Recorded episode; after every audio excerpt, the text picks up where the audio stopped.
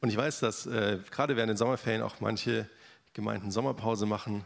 Wenn du vielleicht sonst in einer anderen Gemeinde bist, äh, ganz besonders herzliches Willkommen. Ich bin der Johannes, bin einer von den Ältesten hier und diejenigen, die schon länger in Chapel sind, wissen das.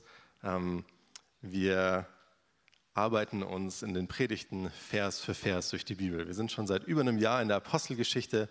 History geht es darum, um seine Geschichte mit dir, seine Geschichte mit uns. Und ich finde es wahnsinnig spannend. Das äh, geht zum Teil richtig, richtig lange, aber da ist auch immer richtig viel drin. Jetzt suche ich gerade den Presenter. Schauen wir mal. Das ist natürlich jetzt die Probe. Ha, Wahnsinn. Okay, also die größte Hürde haben wir geschafft. Ähm, wir waren die letzten drei Sonntage fast ähm, in Apostelgeschichte 10. Roland, Heiko und auch äh, Jürgen Bühler hat da letzte Woche äh, einen Teil davon ausgegriffen. Und wir machen heute weiter in Apostelgeschichte 11, die Verse 1 bis 18. Wenn ihr die Bibel dabei habt oder die Bibel-App, ähm, könnt ihr gerne schon mal aufmachen. Und wahrscheinlich kommt der Text dir bekannt vor. Das ist nämlich fast wortwörtlich das, was wir auch in Apostelgeschichte 10 gelesen haben. Was ist passiert? Petrus sitzt auf dem Dach, um zu beten. Er hat eine Vision, eine Verzückung. Ein Tuch mit unreinen Tieren wird vom Himmel herabgelassen.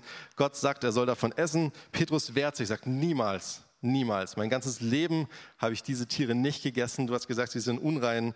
Ähm, und Gott sagt, er soll trotzdem davon essen. Es passiert dreimal. Ähm, Petrus ist total verwirrt.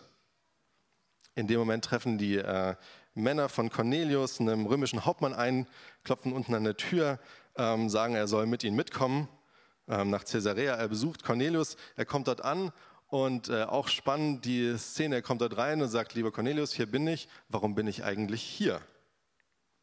Cornelius sagt, hm, ein Engel hat mir gesagt, ich soll dich holen lassen, du hättest eine Botschaft von, äh, für mich. Und Petrus ist also dort, erzählt von Jesus, dass er im Kreuz gestorben ist, dass er nach drei Tagen wieder auferstanden ist, dass er der Messias ist, dass er uns rettet.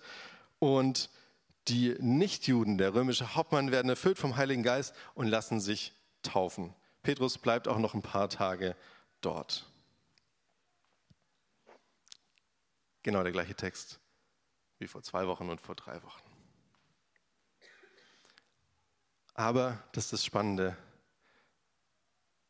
Ich glaube, dass der Text nicht umsonst zweimal drin ist. Weil wir erleben oft, wenn was, der, wenn was besonders wichtig ist, dass auch in der Bibel öfters wiederholt wird. Dass kein Zufall ist, dass äh, Wiederholungen oft ein Zeichen für eine besondere Bedeutung von der Botschaft sind. Und deswegen mal die Frage, wer kennt den Film noch? Wer weiß, was für ein Film das ist?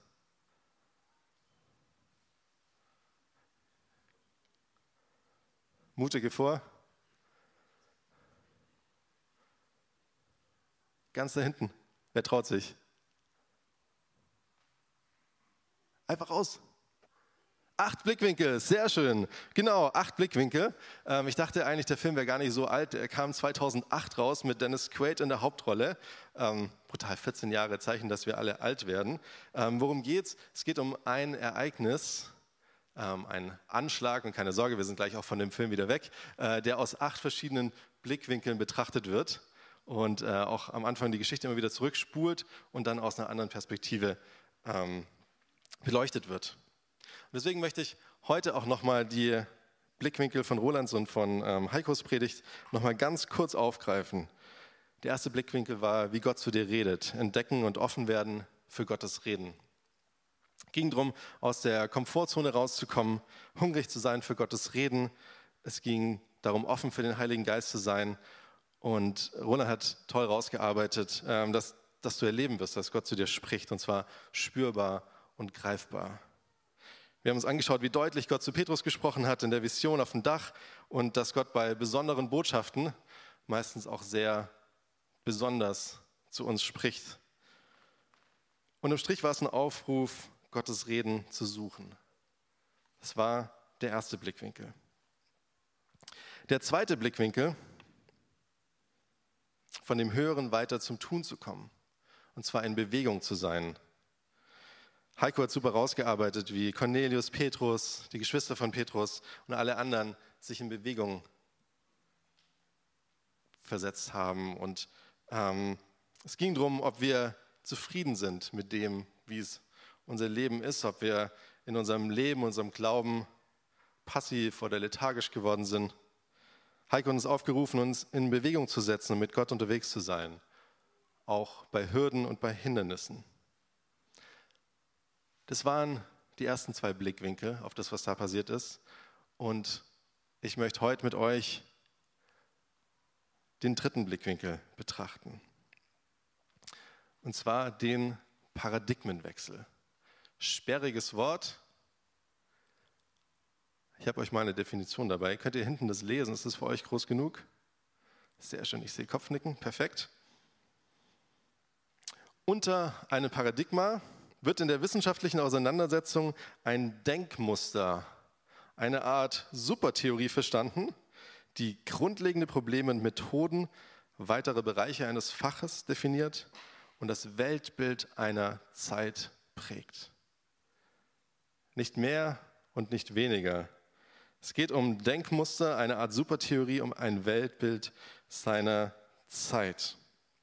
Weil das, was hier passiert ist, hat ein Jahrtausende altes Denkmuster und hat alle Weltbilder seiner Zeit gesprengt. Letzte Woche hat äh, Jürgen Bühler davon gesprochen, dass es einer der, der besonderen, der prägenden Punkte war, der die Beziehung zwischen den Juden und dem Rest der Welt geprägt hat. Fangen wir mal an, was passiert ist. Grundlegende Denkmuster und Weltbilder. Lass uns bei den Tieren anfangen. Die Reinheit oder Unreinheit in der Vision von Petrus war ein ganz grundlegendes Element des jüdischen Lebens. Es ist oder war ein Zustand, in dem sich entscheidet, ob ein Mensch vor Gott erscheinen kann. Örtlich im Gottesdienst oder sogar darüber hinaus im Leben mit ihm. Und Unreinheit entstand unter anderem durch das Essen bestimmter Tiere. Die, die Anweisungen waren Teil von den äh, mosaischen Gesetzen.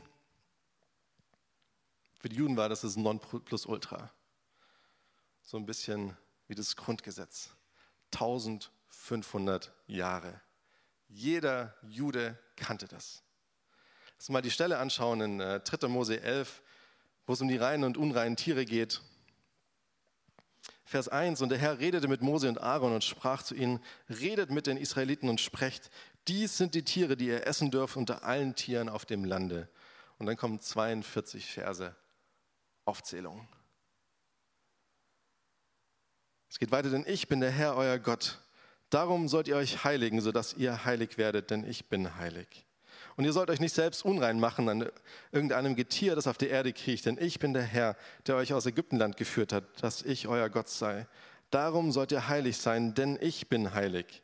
Das ist das Gesetz von dem Vieh und den Vögeln, von allen Tieren, die sich regen im Wasser und von allen Tieren, die auf der Erde kriechen, auf das ihr unterscheidet, was rein und unrein ist und welches Tier man essen und welches man nicht essen darf.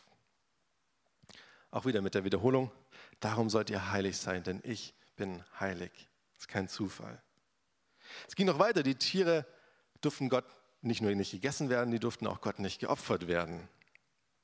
Und noch einen Schritt weiter, damit wir uns mal in die, die Bedeutung reinversetzen. Ähm, Unreinheit steht von Anfang an auch im sprachlichen Zusammenhang in der unmittelbaren Verbindung mit Sünde. Rein, das äh, ursprüngliche Wort Tahor bedeutet zum Licht hervorbrechend und unrein, Tame bedeutet untergetaucht, schlammig, schmutzig. Also seit anderthalbtausend Jahren gibt es da eine Regel, die, die jedem bekannt ist, wo so viel drinsteckt, die ihm automatisch Platz und, und Präsenz und auch Prägung im Alltag von den Juden gehabt. Sowas ist allgegenwärtig. Wir müssen mal ganz simpel vorstellen, Essen ist auch bei uns oft viel gegenwärtig. Auch ein Thema, wenn ich mal so zum Gerd rüber schaue. Wenn wir als Älteste Pizza essen, dann dürfen wir jedes Mal auch eine teilvegetarische Pizza bestellen. Das machen wir natürlich gerne aus äh, voller Liebe. Ähm, tun wir wirklich. Aber da fängt es doch schon an. Oder wenn du gefragt wirst, irgendwie Almond Milk oder normale Milk. Ähm, das sind ja Sachen, die, die deinen Alltag auch prägen. Fast jeder weiß, dass Gerd Vegetarier ist. Das darf er auch sein. Ähm, oder dass ich bei jedem Kuchen nachfrage, ob da Nüsse drin sind. Wir haben schon auf der Arbeit so einen Running Gag. Äh, wenn meine Mitarbeiter mich mal loswerden wollen, dann äh, backt jemand einen Kuchen und packt da heimlich Haselnüsse rein. Ähm, schon das Problem gelöst. Essen ist was, was äh, uns jeden Tag begegnet. Das ist übrigens auch der, der Effekt von Fasten. Ähm, in diese Zeit, diese Zeit nicht mit Essen oder Essenszubereitung zu verbringen, sondern diese Zeit mit Gott zu verbringen. Und Gott nimmt genau dieses dieses Thema, so ein wichtiges, so ein präsentes, anderthalbtausend Jahre präsentes Thema, sagt Petrus dreimal, wenn Gott sagt, dass etwas rein ist, dann sag du nicht, dass es unrein ist. Es zeichnet sich ab, dass als nächstes was ganz Großes kommen muss, wenn ihn damit schon vorbereitet hat. Was passiert? Genau, so was Großes passiert auch. Petrus wird eingeladen, in das Haus eines Heiden, in das Haus eines Unbeschnittenen zu gehen. Stellt euch das mal vor. Versucht euch mal in diese Lage zu versetzen. Also seid ihr und eure Eltern und deren Eltern und deren Eltern und deren Eltern und deren Eltern, seitdem ihr alle denken könnt, gibt es auf der Welt zwei Blöcke. Es gibt die Juden, es gibt die Heiden. Das sind alle anderen noch viel, viel mehr als das Essen hat es euer gesamtes Leben bestimmt. Das sind Leute, mit denen ihr noch nie gegessen habt. Ihr seid auch noch nie bei so jemandem zu Besuch gewesen. Das durftet ihr gar nicht. Die Welt war für euch also schon immer aufgeteilt in diese zwei Blöcke. Dazu, äh, auch zu dieser, zu dieser Trennung, kann ich euch die Predigt von letzter Woche äh, empfehlen wie sich diese Spaltung dann auch immer weiterentwickelt hat. Und das war auch äußerlich sichtbar. Nicht umsonst heißt es in vielen von den Übersetzungen ähm, in das Haus eines Unbeschnittenen. Und die Beschneidung wurde zwischen Gott und Abraham schon circa 2000 Jahre vorher, also nochmal eine ganze Zeit vor Mose und von den Essensgesetzen eingesetzt.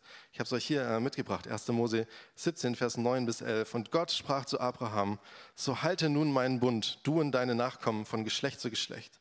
Das aber ist mein Bund, den ihr halten sollt zwischen mir und euch und deinen Nachkommen. Alles, was männlich ist unter euch, soll beschnitten werden.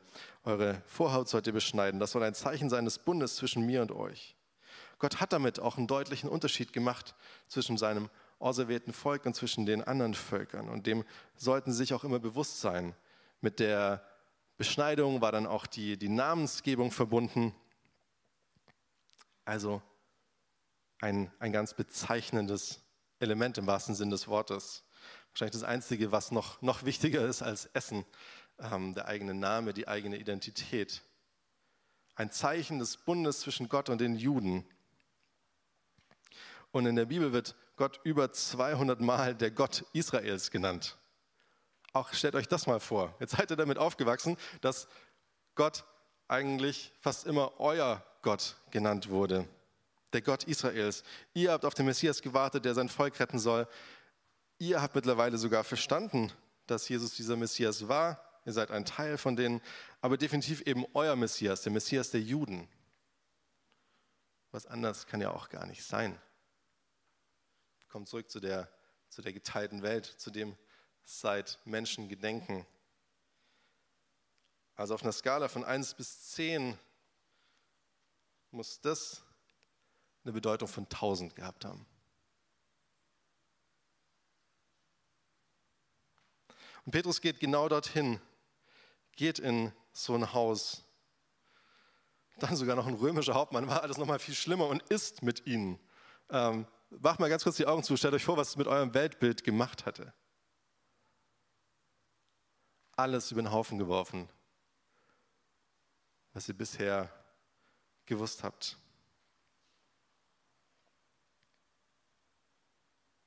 Alles. Wie haben die Juden reagiert? Und das ist die Stelle jetzt heute in Apostelgeschichte 11. Als Petrus nach, nun nach Jerusalem zurückkehrte, stellten ihn die Gläubigen der, dort, der dortigen Gemeinde, die ja alle beschnitten waren, zur Rede. Du bist in ein Haus gegangen, in dem Unbeschnittene wohnen und hast sogar mit ihnen gegessen, haben sie ihm vorgehalten. Auch das können wir das lebhaft vorstellen. Petrus kommt zurück, voller Elan, voller Begeisterung. Er ist der Hammer. Gott hat zu ihm gesprochen. Er ist dann nach äh, Caesarea gegangen und die haben sich bekehrt und Wahnsinn. Ähm, er hatte sich darauf eingelassen, in Bewegung gesetzt. Genial, was passiert ist. Seine Begrüßung, wie konntest du nur? Petrus, wie konntest du nur? Und Petrus berichtet. Und ich finde es ganz spannend, dass er nicht in dem Moment keine theologische Abhandlung macht, sondern dass er einfach berichtet, was passiert ist. Weil das, was hier passiert ist, ist eine grundsätzliche Veränderung in der Geschichte der Gemeinde, dass ab sofort auch Nichtjuden dabei sein sollen. Es war zwar eigentlich schon im Alten Testament angekündigt worden, Psalm 42, 72, Vers 11, Jesaja 2. Ähm, es wurde aber, wie man sich denken kann, nicht so unbedingt beachtet, die Hinweise. Auch Jesus hatte zwar in Samaria gepredigt, äh, im Gebiet der Nichtjuden zu den Römern gesprochen, aber müsst euch vorstellen, dagegen stand ja auch 2000 Jahre Weltbild. Wie war die Reaktion? Als die Gläubigen das hörten, bildeten sie einen Arbeitskreis und erarbeiteten dort eine neue Definition für den Umgang mit Unbeschnittenen. Immer nach einer fest definierten Version von Gott war es ab sofort einem Juden erlaubt, für eine Zeitdauer von anderthalb Tagen im Haus eines Heiden zu bleiben. Das aber nur, wenn dieser in der Zeit kein nicht biologisch zertifiziertes Fleisch aß und das Verhältnis von Juden zu Nichtjuden nicht weniger als 3,7 zu 4 betrug. Mit dieser Regelung konnte sich die Gemeinde für den Moment beruhigter abfinden. Sie überprüften die Geschichte von Petrus anhand der soeben verabschiedeten Regeln und verließen anschließend die Versammlung. So könnte man es sich vorstellen, oder? Wäre das nicht so ein bisschen natürliche Reaktion auf sowas? Nee, wie haben sie reagiert? Vers 18. Als diejenigen, die von Petrus Rechenschaft gefordert hatten, diesen Bericht hörten, verstummte ihre Kritik. Sie priesen Gott und sagten, jetzt hat Gott also auch den Nichtjuden die Umkehr zu ihm ermöglicht und hat ihnen damit den Weg zum Leben eröffnet. Ich finde das krass. Ich finde, das ist eine ganz schön beeindruckende Reaktion. Wenn wir es nochmal hineinversetzen in das Weltbild, in die Denkmuster dieser Zeit, dann wurde ein ganz entscheidendes Paradigma auf einen Schlag um 180 Grad verändert. Und das schauen wir uns nochmal an. Was ist da passiert und was hatte, wie hatte Gott es vorbereitet? Gott hat ganz deutlich geredet. Der Engel bei Cornelius die Vision für Petrus, zeitgleich kommen die Männer in Joppe an. Das waren alle Sachen, das konnte kein Zufall sein. Es war sehr, sehr deutlich. Auch der Heilige Geist hat sehr deutlich gewirkt. Ich hatte eben erst begonnen, zu den Versammelten zu sprechen, Vers 15, als der Heilige Geist auf sie herabkam, genau wie damals am Pfingsttag auf uns. Und Vers 16, es passt zu dem, was wir in der Bibel lesen, es passt zum Wort Gottes. Da muss ich an das Wort denken, das der Herr gesagt hatte. Johannes hat mit Wasser getauft, ihr aber werdet mit dem Heiligen Geist getauft werden. Und die entscheidende Frage, die ich für dich heute mitgebracht habe, ist, wie reagierst du, wenn Gott dein Weltbild auf den Kopf stellt? Darf er das überhaupt? Ihr erinnert euch vielleicht an die Predigt von Sven, der Rat des Gamaliel, Apostelgeschichte 5, 33 bis 47. Ähm, Was wäre, wenn diese Jünger recht haben, die da gepredigt haben? Was wäre, wenn der Jesus wirklich der Messias ist? Was wäre, wenn meine Glaubenssätze erneuert werden müssten? Auch Sven über diese, diese Tür gesprochen hat. Ihr erinnert euch vielleicht diese Möglichkeit. Was wäre, wenn ich meine Glaubenssätze erneuert werden müssten?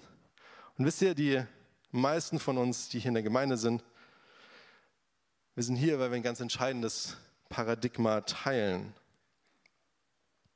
Der Glaube, dass es einen Gott gibt, der uns so unendlich liebt, dass er seinen Sohn Jesus auf die Welt schickt, der für uns stirbt und dass wir dadurch zu Gott kommen dürfen. Ganz ehrlich, das ist der grundlegendste aller Glaubenssätze. Das bedeutet, dass du dein Leben ab sofort nicht mehr alleine hinbekommen musst. Das bedeutet, dass es jemanden gibt, dem du wichtig bist, der nach dir schaut, der dich liebt. Und es bedeutet auch, dass dein Leben ganz neue Perspektive bekommen darf. Von der Perspektive singen wir auch nach dem nächsten Lied auch noch. Wenn du hier noch nie rangegangen bist, will ich dich ganz bewusst herausfordern, das zu überdenken. Sprich mich an, sprich jemand von uns an, nach dem Gottesdienst gerne auch hier vorne, gerne auch für dich beten. Glaub mir, das stellt deine ganze bisher bekannte Welt auf den Kopf. Das ist, als, als würden alle physikalischen Grundgesetze ab diesem Moment in deinem Leben neu geschrieben werden. Aber wisst ihr, ich bin auch fasziniert, wie die Gläubigen in dem Moment reagieren. Deswegen möchte ich da auch heute mit euch noch ran. Ganz viele von euch haben das grundsätzlichste Paradigma schon für sich geklärt. Und trotzdem gibt es vielleicht Weltbilder, die über den Haufen geworfen werden sollten. Erlaubst du Gott an deinen inneren Paradigmen zu arbeiten? Vielleicht hat Gott in letzter Zeit, vielleicht hast du in letzter Zeit immer wieder solche Gedanken. Vielleicht hat Gott dir durch viele verschiedene Situationen im Alltag immer wieder zu dir gesprochen. So anschauen, Merkmal 1, Gott spricht in solchen Sachen deutlich zu uns. Suchst du aber auch sein Reden? Gibt es was, von dem du schon lange weißt, dass du daran sollst? Ich verspreche dir, wenn es was Großes ist, wird Gott dich da auch nicht loslassen. Wird es nicht einfach weggehen. Aber auch der Beweis, dass der Heilige Geist wirkt, wenn du vielleicht an dem grundsätzlichen Glaubenssatz auch noch arbeitest, ähm, kannst du gerne jemand hier in der Gemeinde fragen, was passiert, wenn du anfängst, das zu glauben. Wir leben es auf ganz verschiedene Arten, wie der Heilige Geist heute wirkt, wie er verändert. Und äh, übrigens, kleiner Werbeblock, dritter Mittwoch im Monat, der Gebetsabend X29, wo es darum geht, Gott und dem Heiligen Geist ganz bewusst auch Raum zu geben. Und wenn ein Paradigma erneuert werden soll, dann ist es nicht willkürlich, dann passt es ganz eindeutig zu allem, was in der Bibel steht. 1. Thessalonicher 5, 21.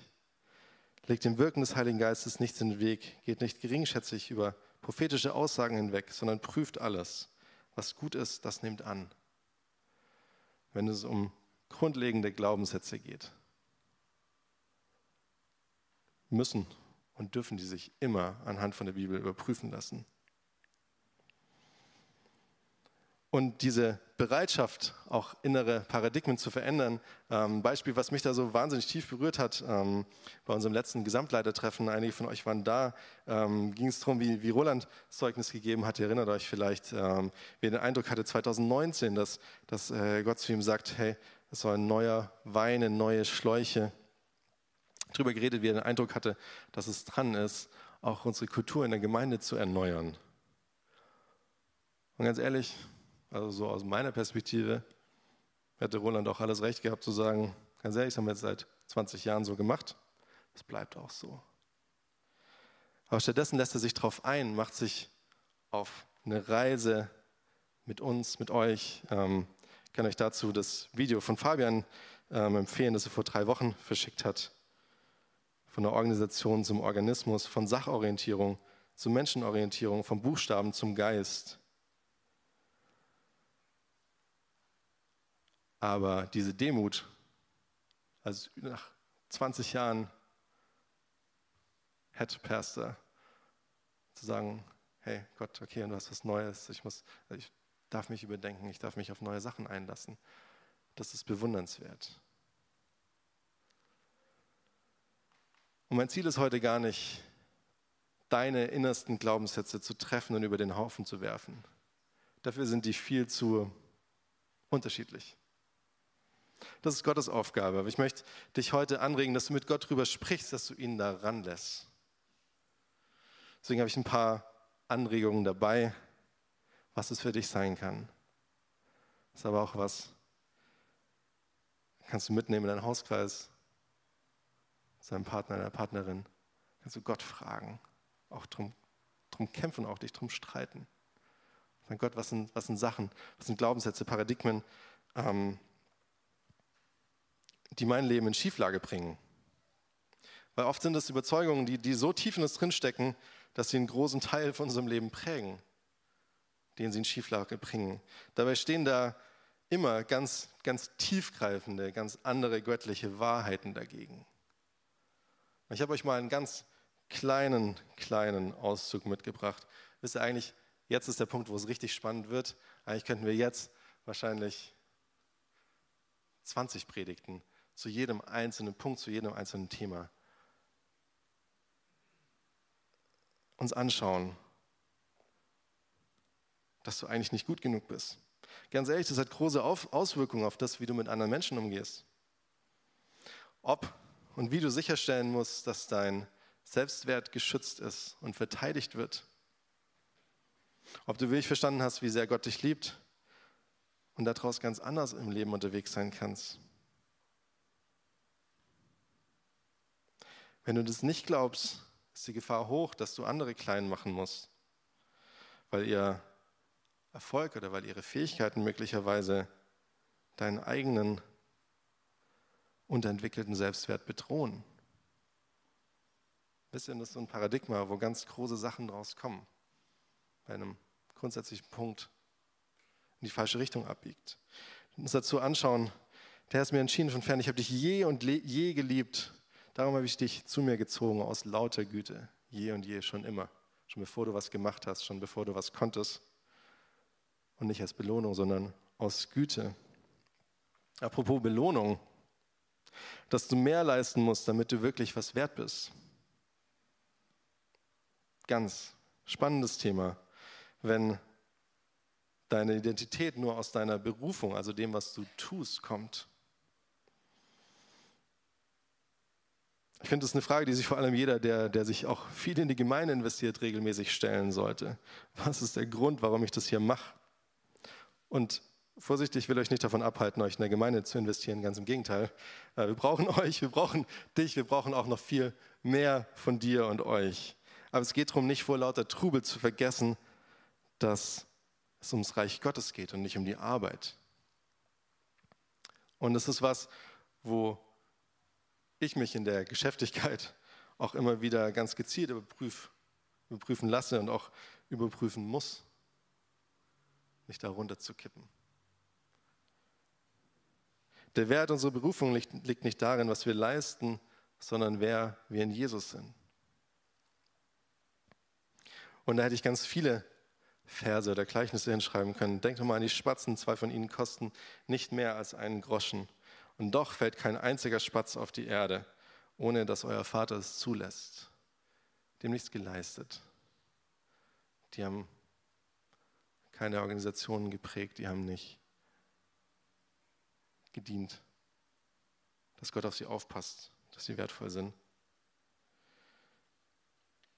Das ist ein ganz beliebtes Paradigma. Lass mich mal so formulieren. Oder andersrum die Frage, wo dieses Paradigma fehlt, ob Gott mich wirklich mit allem Wichtigen versorgt.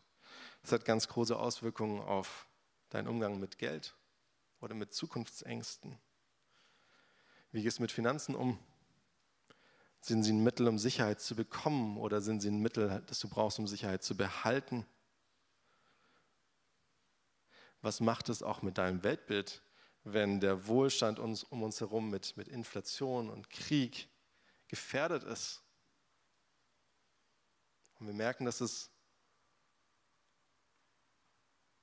für ganz viele von uns an ganz grundsätzliche Fragen rangeht. Verfällst du da in Panik? Deswegen meine ich, da können wir jetzt, äh, könnten wir, glaube ich, können wir auch stundenlang drüber sprechen. Aber was ich heute tun möchte, ist euch Anregungen zu geben. Vielleicht ist da genau was für dich dabei, wo du sagst, hey, irgendwie sollte ich mal mit Gott drüber sprechen. Ähm, deshalb sage ich euch, macht euch keine Sorgen um das, was ihr an Essen und Trinken zum Leben und an Kleidung für euren Körper braucht. Das Leben nicht wichtiger als die Nahrung, Körper nicht wichtiger als die Kleidung. Ähm, Geht um die, auch wieder um die Vögel, um die Blumen, die trotzdem versorgt werden. Vielleicht aber auch tief in dir drin, dass Gott es schwer haben wird, dir zu vergeben, gerade dir.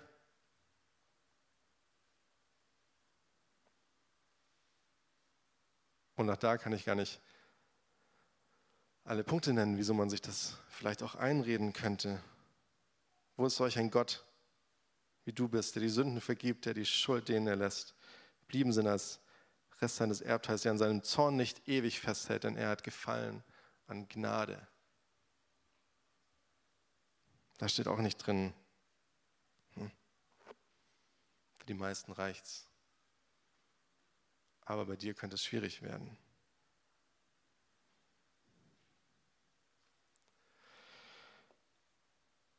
Und auch, dass du alleine bist, dass es niemanden interessiert, wie du dich fühlst. Vielleicht ist das ein Gedanke, der dich immer wieder auch beschäftigt. 1. Petrus 5, Vers 7, legt alle eure Sorgen bei ihm ab, denn er sorgt für euch. Und das ist einfach gesagt. Das ist auch einfach dahingeschrieben. Das sind aber Sachen, ich habe es euch vorher geschildert, mit den anderthalbtausend, mit den 2000 Jahren, mit den Regeln, die sich, die sich seit Menschengedenken durchgezogen haben. Das ist nicht, dass du da einfach mal kurz umdrehst und es mit diesem Moment geklärt ist. Aber es ist möglich und es ist wichtig.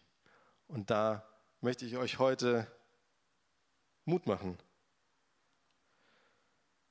Vielleicht aber auch, dass du dich zusammenreißen musst, dass du niemand zeigen darfst, wie es dir wirklich geht. Das ist auch was Schönes. Tapfer zu sein. Gepriesen sei Gott, der Vater unseres Herrn Jesus Christus, denn er ist ein Vater, der sich erbarmt, ein Gott, der auf jede erdenkliche Weise tröstet und ermutigt. In allen unseren Nöten kommt er uns mit Trost und Ermutigung zu Hilfe. Deshalb können wir dann auch anderen Mut machen, die sich ebenfalls in irgendeiner Not befinden. Wir geben ihnen den Trost und die Ermutigung weiter, die wir selbst von Gott bekommen. Lese ich nicht drin, dass es uns allen immer gut gehen muss.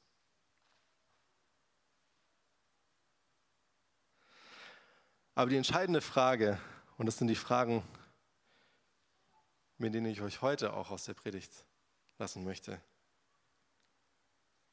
Schützt du dich vor diesen Fragen mit einem Tribunal, so wie es die anderen Juden gemacht haben? Oder lässt du Gott reden, lässt du seinen Heiligen Geist wirken? Und ich sage euch ganz wichtig, das setzt sich immer anhand der Bibel überprüfen. Das sind nicht Gedanken, die irgendwie schief reingeflogen kommen und die einfach. Wie reagierst du, wenn Gott dich mit solchen Fragen konfrontiert? Lässt du ihn an ganz grundsätzliche Fragen in deinem Leben ran? Wehrst du dich? Rennst du weg?